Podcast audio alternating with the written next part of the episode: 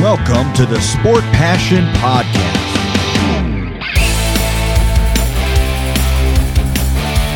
And here is your host, Lars Marendorf.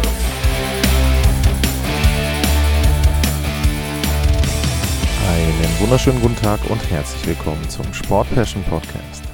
Die letzte Vorschau auf eine Serie in der zweiten Runde der NHL Playoffs 2022 steht an. Es geht um den Vergleich zwischen den Calgary Flames und den Edmonton Oilers, besser bekannt als Battle of Alberta. Zum einen die Stadt mit den meisten Einwohnern in der Provinz, zum anderen die Provinzhauptstadt. Und die beiden Teams spielen natürlich in einer Division. Und in der regulären Saison, da waren die Flames das bessere Team. Mit 111 Punkten belegten sie Platz 1 in der Pacific Division. Und die Edmonton Oilers mit 104 Punkten Platz 2 in der Pacific Division. Die beiden Teams haben sich in dieser Saison viermal direkt gegenübergestanden. Zwei Siege gingen an Edmonton, zwei gingen an die Calgary Flames. Das letzte Spiel war hoffentlich ein Indikator dafür, wie es auch in den Playoffs weitergeht. Das war ein 9 zu 5 der Calgary Flames gegen die Edmonton Oilers. Gibt ein paar Dinge, die man vielleicht aus den Spielen ableiten kann, aber da will ich nachher nochmal drauf eingehen. In den Playoffs gab es bisher fünf Vergleiche zwischen diesen beiden Mannschaften und die fanden statt zwischen 1983 und 1991. Und von den fünf Vergleichen, da konnte Calgary nur einen einzigen für sich entscheiden. Aber der ist sehr, sehr bekannt. Und zwar war das die Playoff-Serie 1900 in, im Jahr 1986. Und da war es so, da gab es ein Spiel 7 und die Oilers waren auf dem Weg zum Threepeat, hatten 84-85 den Stanley Cup gewonnen. Und dann war es so Spiel 7 und Steve Smith, der Verteidiger der Edmonton Oilers damals, der versuchte ja von schräg hinterm Tor den Puck nach vorne zu schießen, das Spiel aufzubauen und schießt ihn da seinem eigenen Torhüter Grant Fuhr hinten an den Schoner. Der Puck geht rein. Das war fünf Minuten vor Ende ungefähr. Und die Calgary Flames gewinnen Spiel 7 3 zu 2 und gewinnen die Serie und beenden damit die Herrschaft der Edmonton Oilers damals und das war eines der berühmtesten, ja, es wird als Eigentor bezeichnet, eines der berühmtesten Eigentore in der NHL-Geschichte und allerdings dann eben auch die einzige Serie, die die Flames für sich entscheiden konnten. Was gibt es zu sagen zu den Teams, wenn man sich die reguläre Saison anguckt? Offensiv sehr ähnlich. Calgary Platz 6, was die Tore betrifft, Edmonton Platz 7. Großer Unterschied bei der Defensive. Calgary war das drittbeste Defensivteam mit nur 206 Gegentoren. Die Oilers Platz 18, 249 Gegentore. Vorteil im Powerplay. Edmonton Platz 3, Calgary Platz 10 in der regulären Saison. Penalty Killing war Calgary besser, Platz 6, Edmonton Platz 17. Also man sieht immer so schon ein bisschen die Schwünge defensiv eher Calgary besser, offensiv eher die Edmonton Oilers. Calgary durch die Bank bei den Schussversuchen besser, bei den zugelassenen Torschüssen besser. Platz 3, Platz 5. Corsi und Expected Goals jeweils Platz 3. Da ist Edmonton bei 8 und bei 6. Und ähm, ansonsten klarer Unterschied bei der Fangquote. Da waren die Flames Goalies auf Platz 5, Edmonton auf Platz 14. Und ansonsten gibt es noch zu sagen, dass ganz interessant ist, die beiden Teams hatten ungefähr gleich viel Bodychecks, aber die Calgary Flames hatten in den Spielen, wo sie gespielt haben, anteilig mehr, also spielten dann etwas physischer, sage ich mal, gegenüber dem Gegner. Aber ja, ansonsten gibt es da nicht so viel zu sagen. Calgary sicherlich ein Team, was sowohl offensiv als auch defensiv Stärken hat. Die Oilers natürlich auch aufgrund des Spielerpersonals dann eben eher das offensiv bessere Team. Und ja, wenn man dann mal in die Statistiken reinschaut aus den Playoffs, da sieht es ein bisschen anders aus. Powerplay von Edmonton, erste Runde wieder mal überragend, 36,8%, sehr, sehr gut. Und das der Flames war ja während der, regulär, während der regulären Saison auch nicht so schlecht, aber gegen Dallas hat das überhaupt nicht funktioniert. Nur 8,3% Powerplay, also da sehr, sehr schlecht. Lag natürlich auch an Jake Oettinger. Auf der anderen Seite, wenn man sich das Penalty Killing anguckt, da ist schon überraschend. Da waren die Oilers auch gut unterwegs mit 87,5 Prozent. Ähm, Calgary 91,7 lag aber eher dann eben auch am, ähm, daran, dass sie das äh, Powerplay der Dallas Stars dort im Griff hatten. Also, wenn man sich jetzt die Special Teams anguckt, allein aus der ersten Runde würde man sagen, klarer Vorteil im Powerplay für die Oilers. Im Penalty Killing waren beide wirklich sehr, sehr gut, das muss man schon sagen. Aber das habe ich ja auch schon bei den anderen Vorschauen gesagt. Man kann natürlich aus den ersten Runden oder aus den Playoff-Runden relativ wenig ableiten, denn LA spielte natürlich etwas anders als die Dallas Stars. Und dementsprechend glaube ich, dass man da nicht unbedingt Schlüsse draus ziehen kann, wie die erste Runde gelaufen ist. Was man, glaube ich, sagen kann, ist, dass beide Teams und das ist ja auch schon bemerkenswert, beide Teams froh sein werden über den nächsten Gegner. Warum? Weil tendenziell in den Duellen mehr Chancen entstehen und es ein etwas offeneres Spiel sein wird. Beide hatten einen Gegner, Dallas natürlich sehr, sehr extrem, aber die Kings auch zu gewissen Teilen, der versucht hat natürlich das Spiel offensiv sehr schwer zu machen und selbst vor allem dann auch bei den Dallas Stars eher weniger offensiv in Aktion getreten ist. Das wird jetzt natürlich nicht so sein. Das soll nicht heißen, dass zum Beispiel die Calgary Flames jetzt sagen, jo, äh, wir wollen unbedingt einen 9-5-Spiel haben und werden jetzt McDavid und Dreiseitel da relativ viel Platz lassen. Nein, das nicht, aber durch die Art und Weise, wie die Teams spielen, entstehen automatisch, glaube ich, mehr Torchancen und wahrscheinlich auch mehr Tore, als das jetzt eben gegen den jeweiligen Gegner in der ersten Runde äh, dann der Fall war. Generell glaube ich auch sagen zu können, dass die Calgary Flames insgesamt einen Vorteil haben, aber man darf natürlich nicht den Faktor Conor McDavid, Leon Dreiseitel unterschätzen, vor allem natürlich den Faktor McDavid. Wenn man gesehen hat, wie der in den beiden letzten Spielen dann das Zepter, in Klammern den Puck an sich gerissen hat und diese Spiele wirklich dominiert hat, dann kann man natürlich sagen, das wird auch gegen Calgary möglich sein. Nur, zum einen hat Calgary die insgesamt bessere Verteidigung als die Los Angeles Kings. Und sie haben auch vorne andere Mittel, um das Ganze zu kontern. Das war bei den Kings dann auch nicht immer der Fall.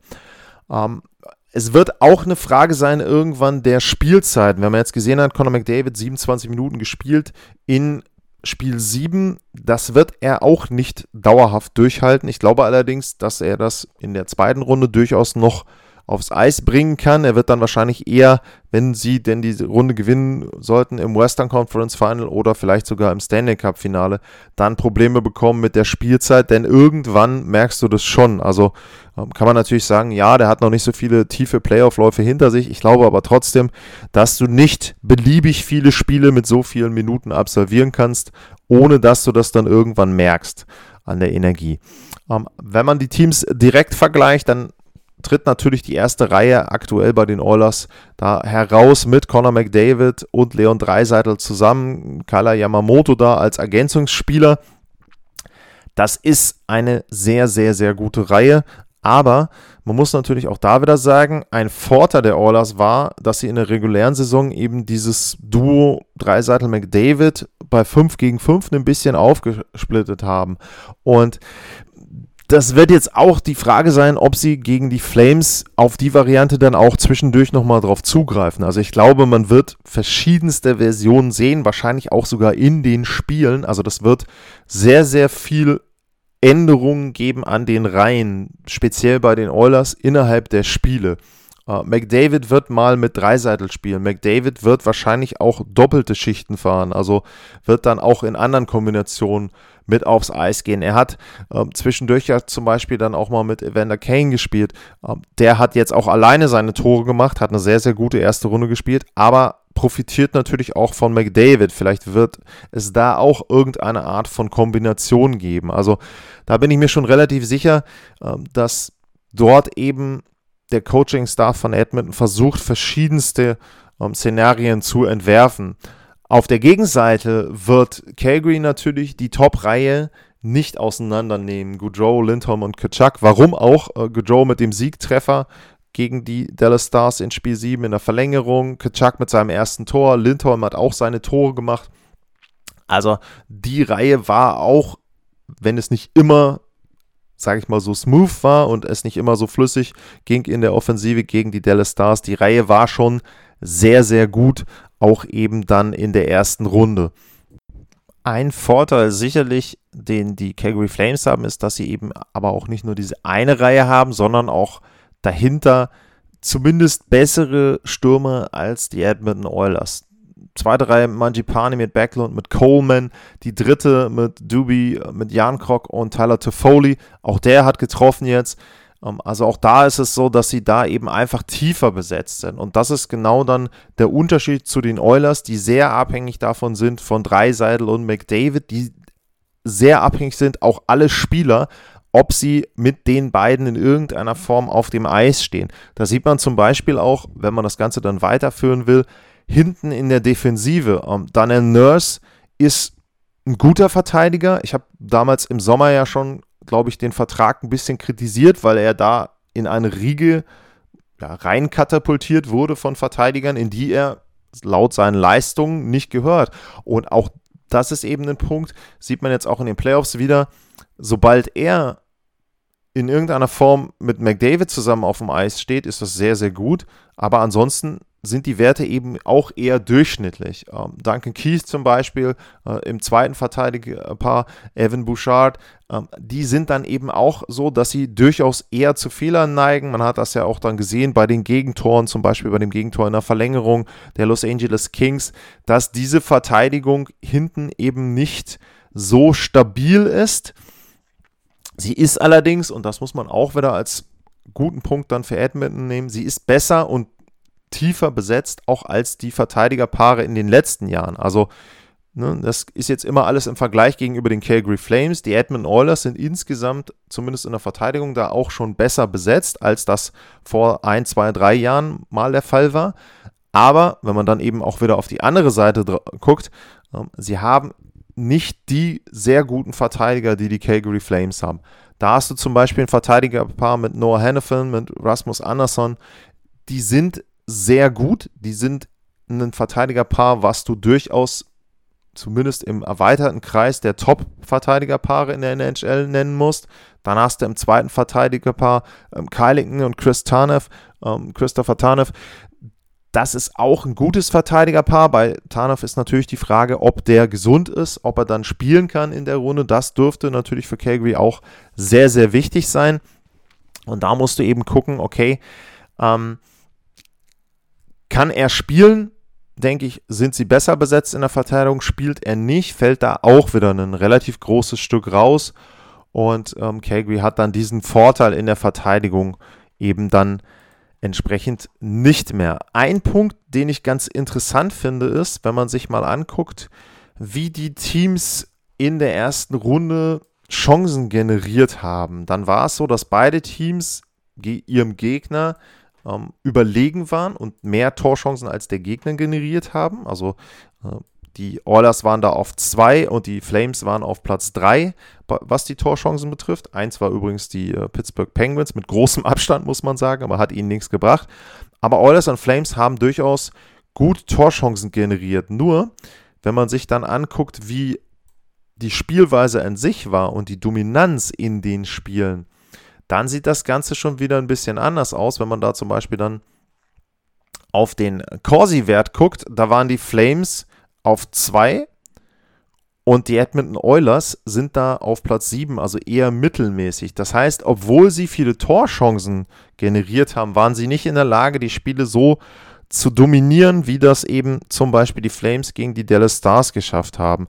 Und ich glaube, es wird auch in dieser Serie so sein, dass eher Calgary in der Lage ist, Spiele zu dominieren, dass aber die Oilers eben dadurch, dass sie so gute Spieler haben und vor allem McDavid haben, temporär natürlich auch sehr, sehr gut dann eben entsprechend offensiv in die Zone reinkommen können, der Calgary Flames. Aber es wird eben auch ein Punkt sein, der für die Oilers dann eben ja, erfolgreich gestaltet werden muss, dass sie diese Druckphasen, dass sie die dominanten Phasen der Calgary Flames eben überstehen und sich da nicht frustrieren lassen, keine blöden Strafen nehmen und eben, wenn McDavid und oder Dreiseitel nicht auf dem Eis sind, keine Tore kassieren, denn das ist natürlich immer der entscheidende Faktor. Sie dürfen die Spiele nicht verlieren, wenn ihre beiden besten Spieler nicht auf dem Eis stehen.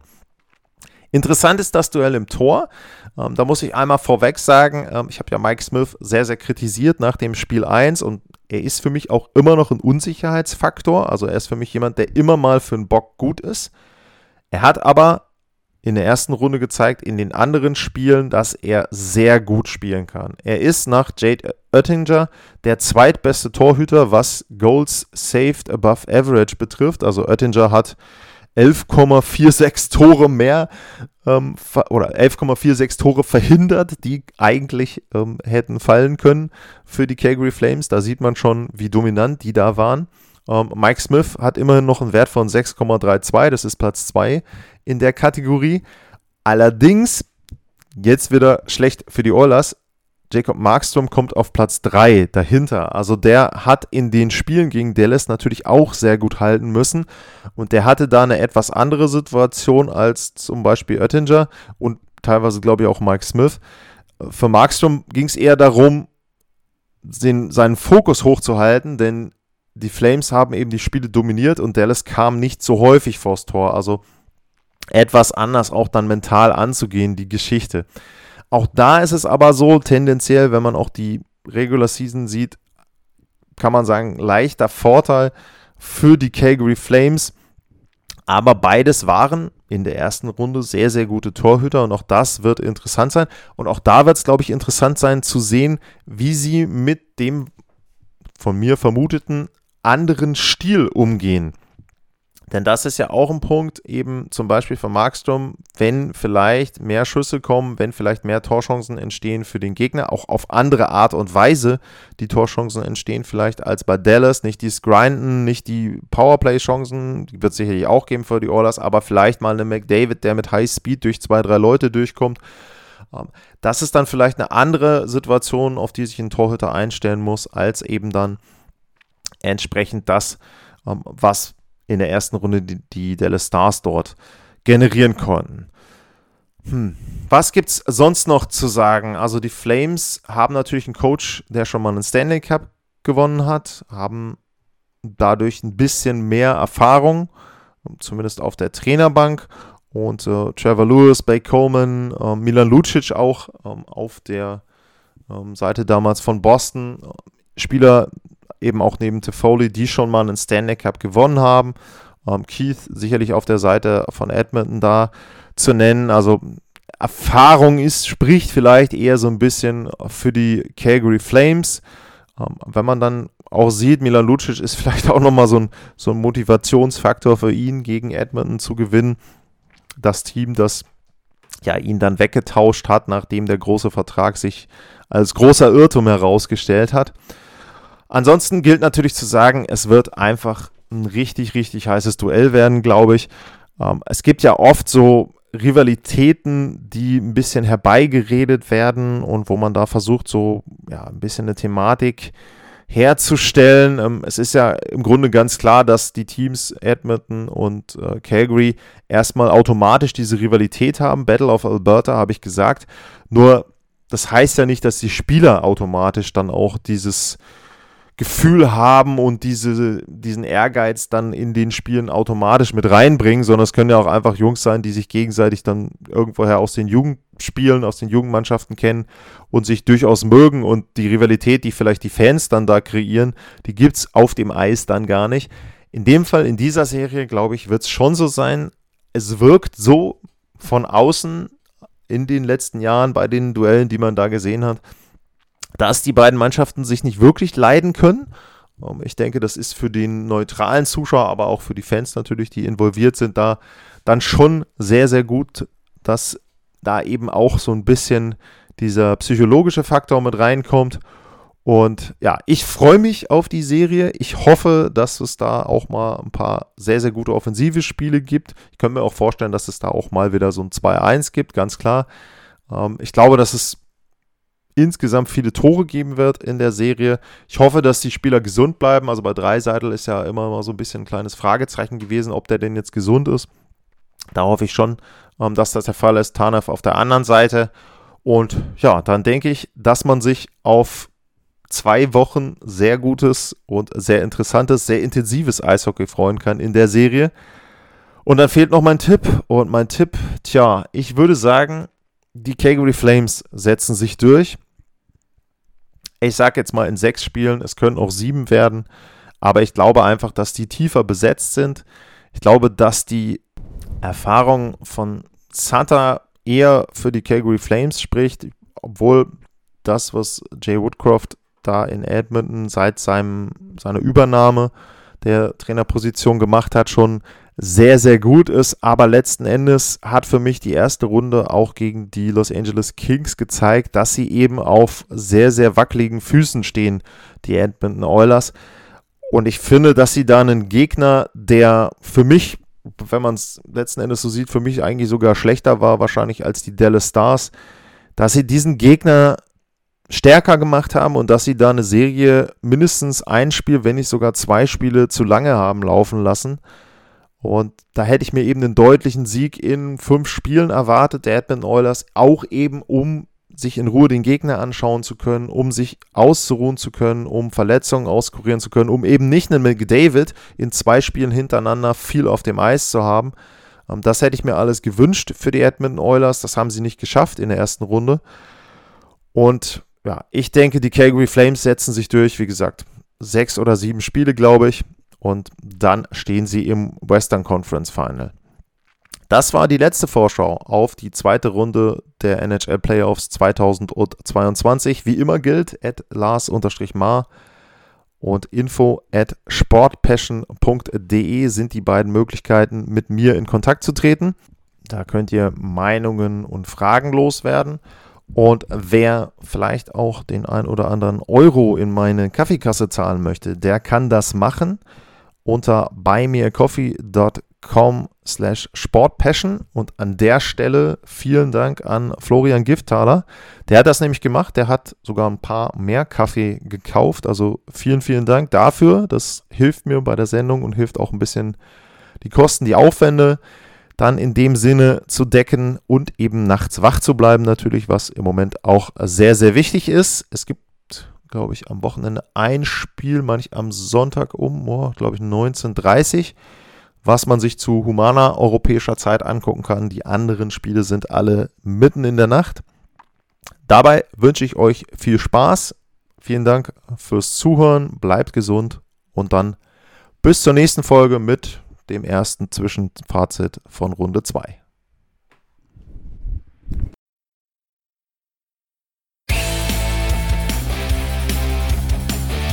Sportliche Grüße.